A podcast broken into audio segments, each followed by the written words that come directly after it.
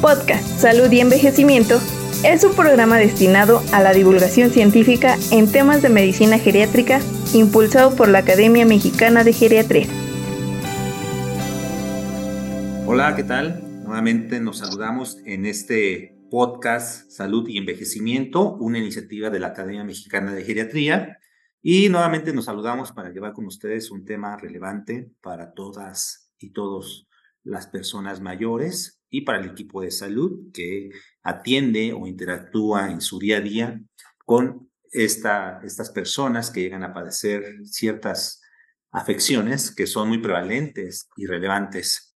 Y es por eso que hoy tenemos el gusto de presentar y de verdad dar el agradecimiento por adelantado al doctor Héctor García Jaro, quien es especialista en medicina de rehabilitación y cuenta además con una alta especialidad en rehabilitación geriátrica y quien actualmente pues labora en la Unidad de Atención Integral del Instituto Nacional de Geriatría.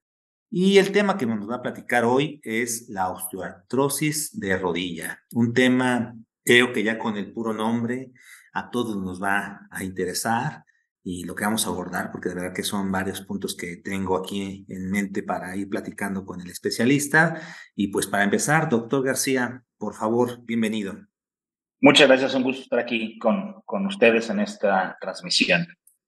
Pues, pues gracias, doctor. Este, de verdad que nos da gusto que puedas acompañarnos.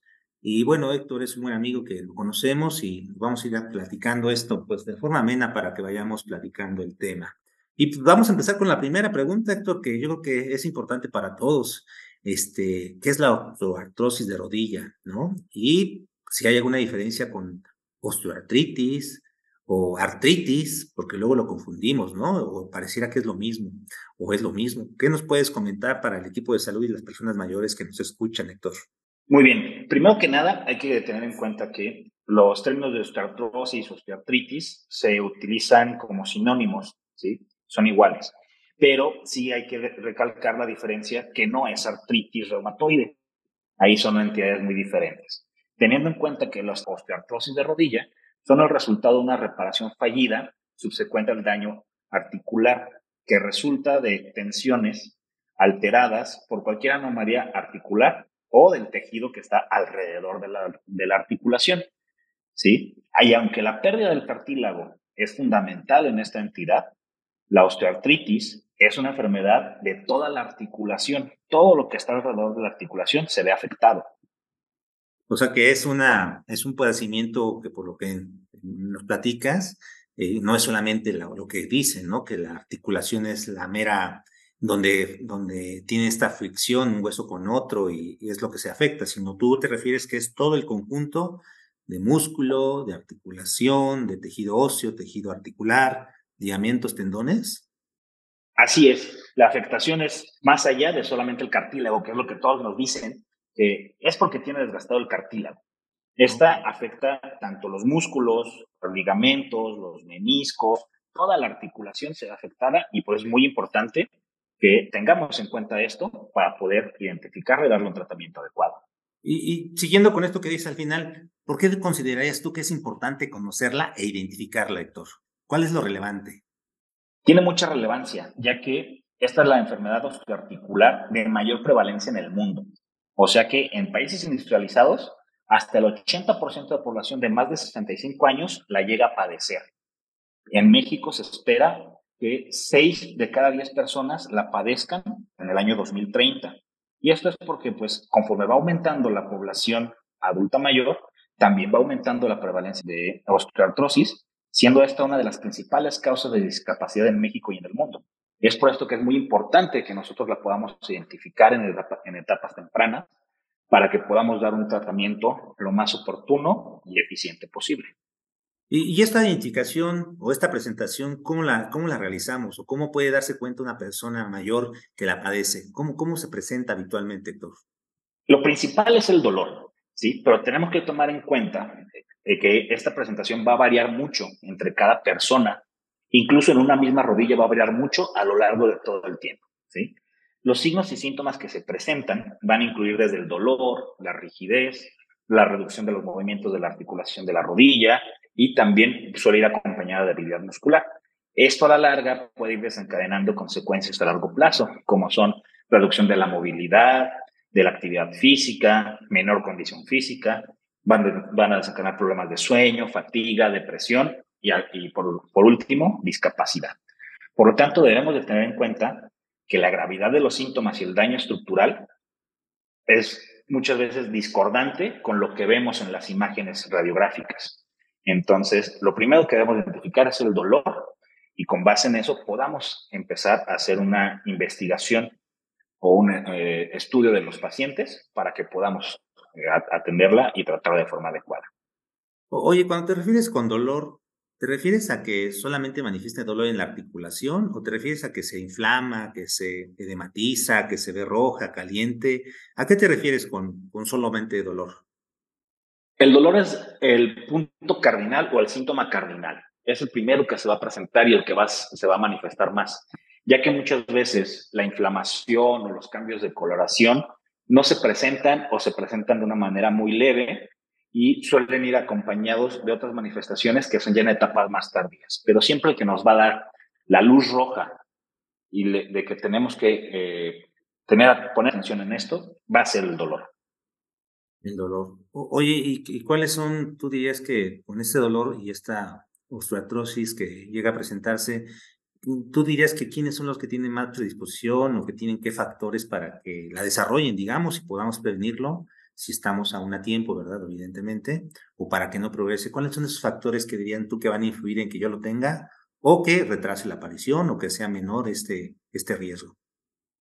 Aunque esta es una enfermedad que se puede presentar en cualquier persona, hay factores que se han identificado que tienen mayor asociación de riesgo a que se presente, como por ejemplo la edad avanzada, el sexo femenino es más frecuente en las mujeres, el sobrepeso, la obesidad, lesiones previas que hayan tenido en rodilla, lesiones importantes, factores ocupacionales, quienes pasan mucho tiempo con flexión de rodilla o levantando objetos pesados haciendo sentadillas, y cuando haya alguna mala alineación, ya sea en bar o en valgo, o sea, que las rodillas se van como hacia adentro o hacia afuera, eso son eh, factores que pueden influir, tomando en cuenta que eh, las actividades recreativas, lo que hacemos este, de forma recreativa, no se ha asociado que tenga un riesgo. Estos son lo que más se ha identificado que puede desencadenar o ser, o ser los detonantes de estas alteraciones. ¿Y alguna enfermedad que tú digas que la puede igual ser factor de riesgo? La diabetes, sin lugar a duda, es la que más se relaciona con esto y la obesidad. El síndrome metabólico en general, estas son las causas que más le pueden desencadenar. Eso es algo muy importante. Digo, tenemos una epidemia de, de obesidad y de diabetes y esto definitivamente pues, pareciera ser que incluso va a ser un factor de riesgo para que desarrollen en un futuro este problema que es tan prevalente, sobre todo en las personas mayores. Oye, regresando al dolor, eh, pues mira, hay personas que de pronto nos dicen, no, pues es que me duele la rodilla, o es que tengo cierto dolor, que tal vez no es la rodilla, sino es cerca de, eh, ¿Tú cómo nos ayudarías a que lo caractericen estas personas y digan, oye, pues aquí creo que sí la rodilla, creo que es algo que tiene que revisarse, valorarse por el especialista o por el equipo de salud? Este, ¿Cómo nos dirías que es esa presentación de este dolor y cómo va evolucionando con el tiempo? Ok, primero que nada tenemos que tener en cuenta que el dolor de rodilla ocasionado por la, por la osteoartritis es difícil de estudiar a lo largo del tiempo, ya que este llega a ser fluctuante no tiene un patrón muy específico y este puede ir evolucionando. Incluso eh, en época como por ejemplo en invierno que hace frío, es clásico que los pacientes nos digan, es que ahorita con el frío me duele más. Pero este dolor, conforme va pasando el tiempo, se empieza a ser más predecible, se empieza a ser más severo y más constante, hasta llegar a ser angustiante ya en las últimas etapas, ¿sí?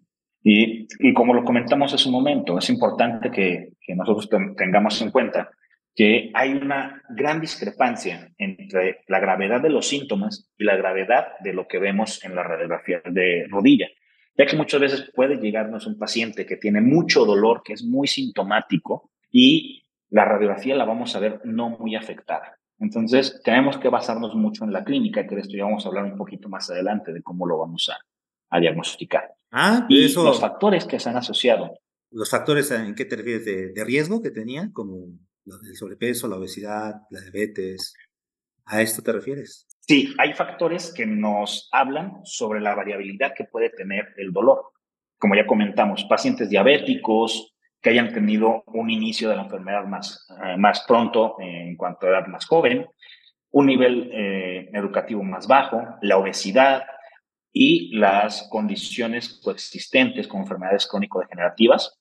Eso hace que el dolor varíe más entre una persona y otra. A esto se suma el catastrofismo del dolor, o sea que ya ven el dolor como algo que va a ser inevitable y lo sienten o lo perciben de una manera más exaltada y hace que se sensibilicen más al dolor.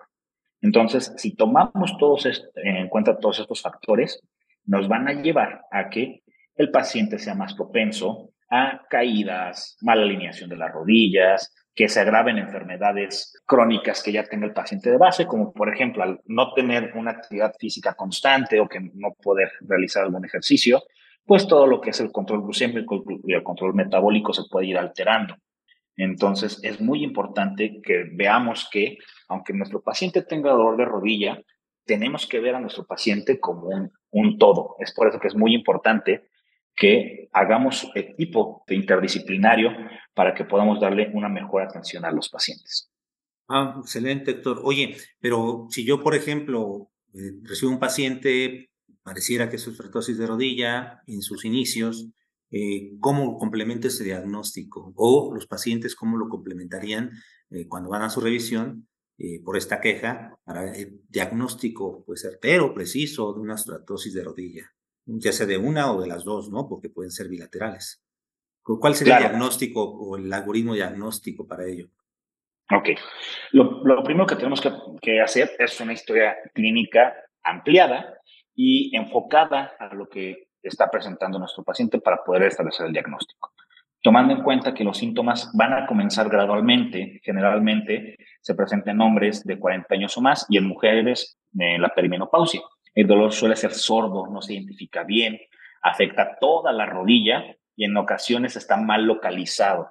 Este va a aumentar con el uso de la articulación, o sea, mientras más estén caminando, mientras más usen la rodilla, va a aumentar el dolor y va a disminuir con el reposo. A medida que va avanzando la enfermedad, puede aparecer dolor en reposo incluso y hasta por la noche, esto interfiriendo con el sueño. Algo muy importante, los pacientes presentan rigidez matutina, que esta por lo general dura menos de 30 minutos. Este es un, diferencial que tenemos que tener muy en mente. Y esta rigidez aparece durante breves episodios después de que durante el día hay inactividad. Y es lo que muchas veces nos comentan los pacientes. Ay, es que me senté, un rato viendo la televisión y empecé con rigidez y con un poco de dolorcito, ya después se me quitó. Estos son los puntos cardinales. Y ya en la exploración física vamos a encontrar que presentan crepitación a la movilización, hay un agrandamiento óseo, o sea, un ligero aumento del volumen en la rodilla y algo de deformidades, reducción en el ángulo de la flexión de la rodilla, se ve limitado a la movilidad, hay contracturas y alteraciones en la sensibilidad. Como comentamos hace un momento, el eritema, el cambio de color, la hinchazón, llegan a estar presentes, pero son leves. Aquí lo que nos puede ayudar para el diagnóstico son las radiografías simples de rodilla, en tomas anteriores o laterales, que vamos a ver los espacios de la articulación, que nos puede confirmar algunos cambios que se relacionan con esta, como son la presencia de osteofitos, esclerosis condral, quistes, desgaste óseo y disminución del espacio articular, siendo este muchas veces asimétrico. Estos son los cambios que se llegan a presentar y que nos van a marcar el diagnóstico y el grado de severidad que presenta nuestro paciente. La resonancia magnética se deja solamente en algunas circunstancias muy raras que podamos asociar que existe alguna otra lesión. Pero si nosotros hacemos una buena exploración física y un buen interrogatorio con estos puntos claves que acabo de mencionar, lo complementamos con una, una radiografía de rodilla, dimos en el blanco y vamos a obtener el diagnóstico de nuestros pacientes. Estoy recapitulando, digamos, tengo el cuadro clínico, le pido una radiografía posterior anterior y una lateral, ¿no? ¿De la rodilla afectada o de las dos? De las dos, de preferencia de las dos, porque como bien lo comentaste, muchas veces solamente hay una sintomática, pero las dos se ven afectadas. Si nosotros empezamos a hacer tratamiento también de la rodilla que no ha tenido síntomas, pues vamos a poder prevenir que esta rodilla asintomática presente síntomas. y vamos a, darle un tratamiento adecuado a la rodilla que ya tiene síntomas. Perfecto, doctor. Y dejamos la resonancia solamente para casos específicos y pues por el experto, ¿no? Que ya te requiere un seguimiento muy, muy peculiar, ¿no? Perfecto, doctor. Pues la verdad que esto nos, nos ilumina mucho en lo que tendríamos que hacer en el día a día de la consulta y que los pacientes sepan por lo menos, ¿no? Porque muchas veces llegan a la consulta, debo decirlo, que les mandemos a hacer una tomografía, una resonancia. Y pues creo que el inicial ya lo has acotado bastante bien, es la radiografía y después iremos avanzando con otros estudios más, más este, especializados. Oye, Héctor, y pues ya que estamos con el diagnóstico, el tratamiento, ¿cuál sería o cuáles serían o cómo vamos a ir escalando estos tratamientos eh, cuando ya encontramos una artrosis de, de rodilla como tal? Para los tratamientos tenemos que tener en cuenta que ya en los últimos años ha habido cambios en el tratamiento principalmente farmacológico al tratamiento no farmacológico, ya que se ha visto que los beneficios del tratamiento farmacológico son limitados y la evidencia es pobre este, en ellos, por lo tanto, se han, se, han enfocado a los tratamientos no farmacológicos que nos ayudan a aliviar los síntomas a largo plazo y que retrasen principalmente o prevengan el deterioro funcional. Debemos educar a los pacientes sobre la variabilidad de la historia de la enfermedad, el valor del entrenamiento de fuerza, de flexibilidad, el entrenamiento multicomponente que todos sabemos, prevenir lesiones y el afrontamiento de la enfermedad que tienen los pacientes. En cuanto a la terapia no farmacológica, como comentamos hace un momento, que se relaciona mucho con obesidad y con enfermedades crónico-degenerativas, pues el primer acercamiento debe ser dieta y ejercicio. Se ha visto en revisiones sistemáticas de, ensayos aleatorios que el ejercicio terapéutico en personas con osteoartrosis de rodilla mostró que el ejercicio reduce significativamente el dolor, mejora la función física y tiene un impacto positivo en la calidad de vida. ¿sí? Esto debido a que los beneficios y la calidad de los datos son eh, insuficientes en cuanto al tratamiento farmacológico. Y otras alternativas que existen como el, masaje, la terapia manual, son otras alternativas que a pesar de que no tienen mucha evidencia, las podemos utilizar para tratar un poco los, los síntomas. En cuanto al tratamiento farmacológico, lo que más tiene evidencia es el medicamento tópico, que se ha visto en un metaanálisis que este tiene un efecto similar al de los antiinflamatorios no esteroideos orales, pero sin tantos efectos adversos que presentan los orales. Entonces, de primera línea, debemos de tener a los antiinflamatorios no esteroideos tópicos. Si eh, estos no funcionan o no tienen una buena, una buena respuesta a los pacientes, podemos utilizar antiinflamatorios no esteroideos ya tomados siempre preferiblemente con inhibidor de bomba de protones o como alternativa un inhibidor de la ciclooxigenasa, los famosísimos COX-2, ¿sí? que en esto vamos a poder disminuir un poco los síntomas. Estos son los, los medicamentos clásicos que utilizamos, que yo creo que todos hemos sabido que se, se utilizan, pero muchas veces se abusa de ellos. También se habla de algunas otras alternativas, como por ejemplo la duloxetina, que este nos va a ayudar como una inhibición del dolor central, nos va a ayudar también como ansiolítico por esta relación que hay de que los pacientes llegan a presentar estos trastornos de depresión y de ansiedad debidos a la, a la osteoartrosis. Y en otras líneas de tratamiento, ya cuando estamos agotando casi todos los tratamientos, pues también tenemos al paracetamol, que nos ayuda un poco para el control del dolor, y al famosísimo tramadol, que este nos ayuda como un inhibidor débil de la recaptación de serotonina y aparte pues las características del opioide. Pero hay que tener en cuenta que este se debe utilizar en contextos muy limitados y que nos puede ocasionar ahí un poquito de aumento del riesgo de caída. Entonces, si a mí me preguntas qué debemos de hacer, inicialmente pomaditas, cremitas, geles de antiinflamatorios no esteroideos, ya que se ha visto que estos tienen un efecto similar a los tomados. En cuanto a otras alternativas ya este, más dirigidas, como son las terapias intraarticulares, tenemos muchas. Una de ellas es la inyección o la infiltración intraarticular de glucocorticoides, que estas son eficaces para el alivio del dolor a corto plazo, que suele durar algunas semanas a algunos meses y puede ser una terapia complementaria útil, sobre todo cuando va a haber o va a haber un acontecimiento vital próximo. Por ejemplo, que es un paciente que tiene mucho dolor y que nosotros ya queremos iniciarle terapia física para que mejore su condición, podemos utilizar la infiltración de glucocorticoides. Un paciente que va a tener algún evento social y le duele mucho la rodilla, podemos utilizar. Siempre tomando en cuenta pues los efectos secundarios que pueden llegar a, llegar a tener estos glucocorticoides. Algunas otras alternativas que se están estudiando, que aún nos falta un poquito de evidencia, pero tienen muy buena respuesta, son las infiltraciones con ácido hialurónico. El problema con estas es que el efecto es limitado a mediano plazo y tiene algunos potenciales efectos adversos como la reacción a los componentes. Y ya por último, algo que es muy importante, que se ha, se ha estado estudiando bastante y tiene muy buena respuesta, incluso ya hay artículos científicos que nos hablan de que hay incluso regeneración del cartílago, son con las terapias alternativas regenerativas como por ejemplo la proloterapia, el plasma rico en plaquetas, la ozonoterapia, que se ha presentado buena respuesta en algunos casos.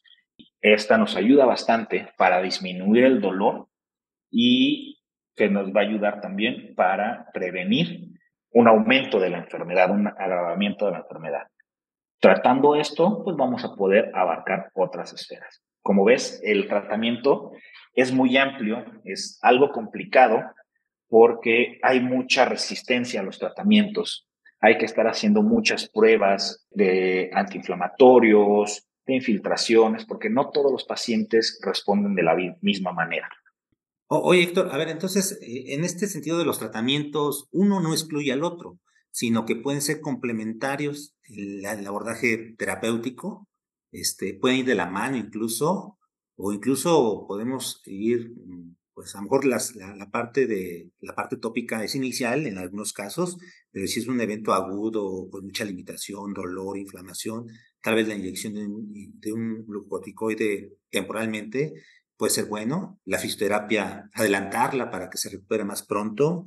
O sea, nos estás comentando que esto puede ser no en la típica escala farmacológica del dolor, donde vamos poco a poco de menos a más, sino que pueden complementarse unas con otras terapias. Así es. Lo ideal con, con estos pacientes es hacer un conjunto de múltiples terapias. ¿Qué es esto? Vamos a poner un caso hipotético de un, una paciente ya con una gonartrosis grado 3 que nos llega con mucho dolor que no lleguen en silla de ruedas porque ya incluso levantarse o caminar le duele mucho. ¿Qué es lo que podemos hacer? Podemos hacer precisamente una aplicación intraarticular de glucocorticoide que nos va a ayudar a que le baje el dolor, quitarle el dolor de una manera muy rápida. Podemos iniciar con algunos ejercicios de terapia física, con algunos medios físicos, electroterapia, ultrasonido, ejercicios de fortalecimiento y estabilidad articular, de movilidad articular y a esto le agregamos a lo mejor algún AINE tomado. Si vemos que es un dolor este, muy fuerte, podemos combinar el AINE tomado con algún este, AINE untado. Si vemos que es un paciente que tiene a lo mejor ya algo de eh, eh, gastritis o algo más, pues vamos, podemos utilizar un COX-2, un inhibidor de bomba de protones y estar haciendo esta combinación de tratamientos porque sin lugar a duda no podemos dejar tampoco de lado la rehabilitación de estos pacientes, que esta la debemos iniciar desde que el paciente nos llega a nuestro consultorio para que tenga un mayor impacto positivo en su calidad de vida y en su mejoría. Oye, Héctor, estaba, estaba tratando de recordar, algunos de esos pacientes muchas veces llegan pues con mucha discapacidad, que incluso no pensamos de inicio con una artrosis de rodillas, sino con otras alteraciones, ¿no? Porque justamente ya no se movilizan, ya perdieron mucho de esta masa muscular que está a nivel periarticular o cerca de esas articulaciones y pensamos que no es por ahí, ¿no? Sino que es meramente ya una, un desacondicionamiento, una sarcopenia y frágiles, obviamente. Eh, tú, tú en tu experiencia dirías que hay pacientes que ya es tanto la afección en la, en la movilidad por la artrosis, que ya incluso la, la, rodilla pasó a segundo término. ¿Tú consideras que también hay casos donde se puede rehabilitar este tipo de pacientes que justamente en alguna etapa aguda tuvieron mucho dolor, mucho, mucha inflamación, mucho, mucha discapacidad por el dolor y por lo mismo dejaron de movilizarse, llegaron a una discapacidad severa y que todavía pueden rehabilitarse y pueden ser incluso funcionales, independientes, con una buena, este, digamos, una buena intermediación interdisciplinaria? Claro que sí. Estos pacientes que comentas que ya están en cama, que ya no se mueven porque quizá empezaron con un problema de rodilla y este se fue agravando y se fueron agregando otras condiciones, se, se ven muy beneficiados con las intervenciones de rehabilitación.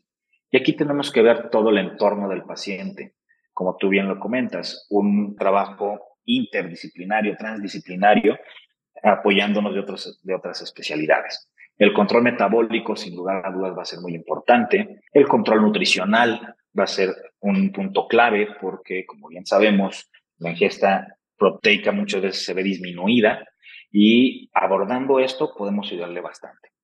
Eh, podemos iniciar con manejo del dolor para las rodillas y empezar con terapia en, cama, ejercicios de fortalecimiento dentro de la cama que nos ayuden a que vaya mejorando el trofismo, porque aquí se llega a presentar algo que yo digo que es un círculo vicioso. En aquellos pacientes que anteriormente era típico que se dejaban ya desahuciados y se, decía que pues ya, ya estaba en cama y no iba a poder mejorar, podemos ayudarle bastante, ¿sí? Yo en lo personal he tenido pacientes y varios pacientes que han estado en cama y actualmente ya se encuentran caminando, ya se encuentran eh, de nuevo haciendo sus actividades diarias. Pero sí es un trabajo eh, arduo y es un, un trabajo que requiere mucho mucho compromiso tanto del paciente como del equipo médico. La verdad que con esto que nos has platicado, y sabemos que es un tema largo y que obviamente ahorita estamos abordando de una forma tal vez superficial, pero definitivamente a manera de conclusión, Héctor, ¿qué le podrías decir tú a la persona mayor, al paciente familiar, cuidador y al equipo de salud como recomendaciones clave que, que tengan en cuenta unos y otros de cómo, concluirías con ellos este tema para que se lleven con un mensaje y, lo puedan tener en cuenta cada vez que, que llega a presentarse un caso de este tipo?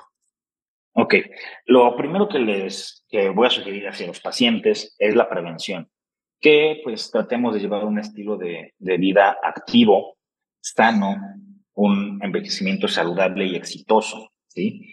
Si llegan a presentar este tipo de, de manifestaciones, acudan con su médico, acudan a una evaluación médica con el médico especialista que les pueda orientar y les pueda tratar y guiar para esto. Y al equipo médico, pues que tengamos en, cuenta que esta es la principal o de las principales causas de discapacidad que tenemos en nuestro medio, que lo debemos de abordar desde una visión transdisciplinaria y de esta manera podamos mitigar su impacto en la calidad de vida de las personas mayores. Perfecto, Héctor. Entonces, para el equipo de salud, tú dirías que en cuanto tengan un caso de esto, no lo dejen solamente como un dolor, sino que también lo manden o traten de hacer intervenciones interdisciplinarias donde esté pues, el rehabilitador, el fisioterapista, obviamente, mis cuidos en este seguimiento. Eh, pues Héctor, de verdad te agradezco mucho por el tema, por regalarnos estos minutos de tu tiempo. El podcast, para cerrar, es va a ser uno de los últimos capítulos de este año y te comento aquí en corto, igual para todas las personas que nos hacen favor de escucharnos, que pues estamos, somos de los número uno en creación de, pues digamos, de minutos creados de, de podcast como tal aquí en México y que nos siguen en muchos lados del país y fuera del país. Y pues estamos eh, con muy buen alcance por los temas justamente que son de relevancia para la persona mayor y los equipos de salud. Héctor, ¿algún contacto, correo electrónico donde puedan hacer llegar preguntas, dudas o algún acercamiento que tenga pues la audiencia de nuestro podcast? Claro que sí, mi correo es todo en minúsculas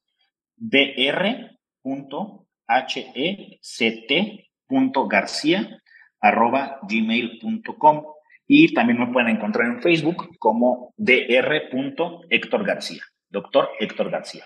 Y pues cualquier este, pregunta, comentario o pues Eh, a lo mejor que algún paciente requiera alguna valoración, con todo gusto me pueden escribir y pues estamos en contacto.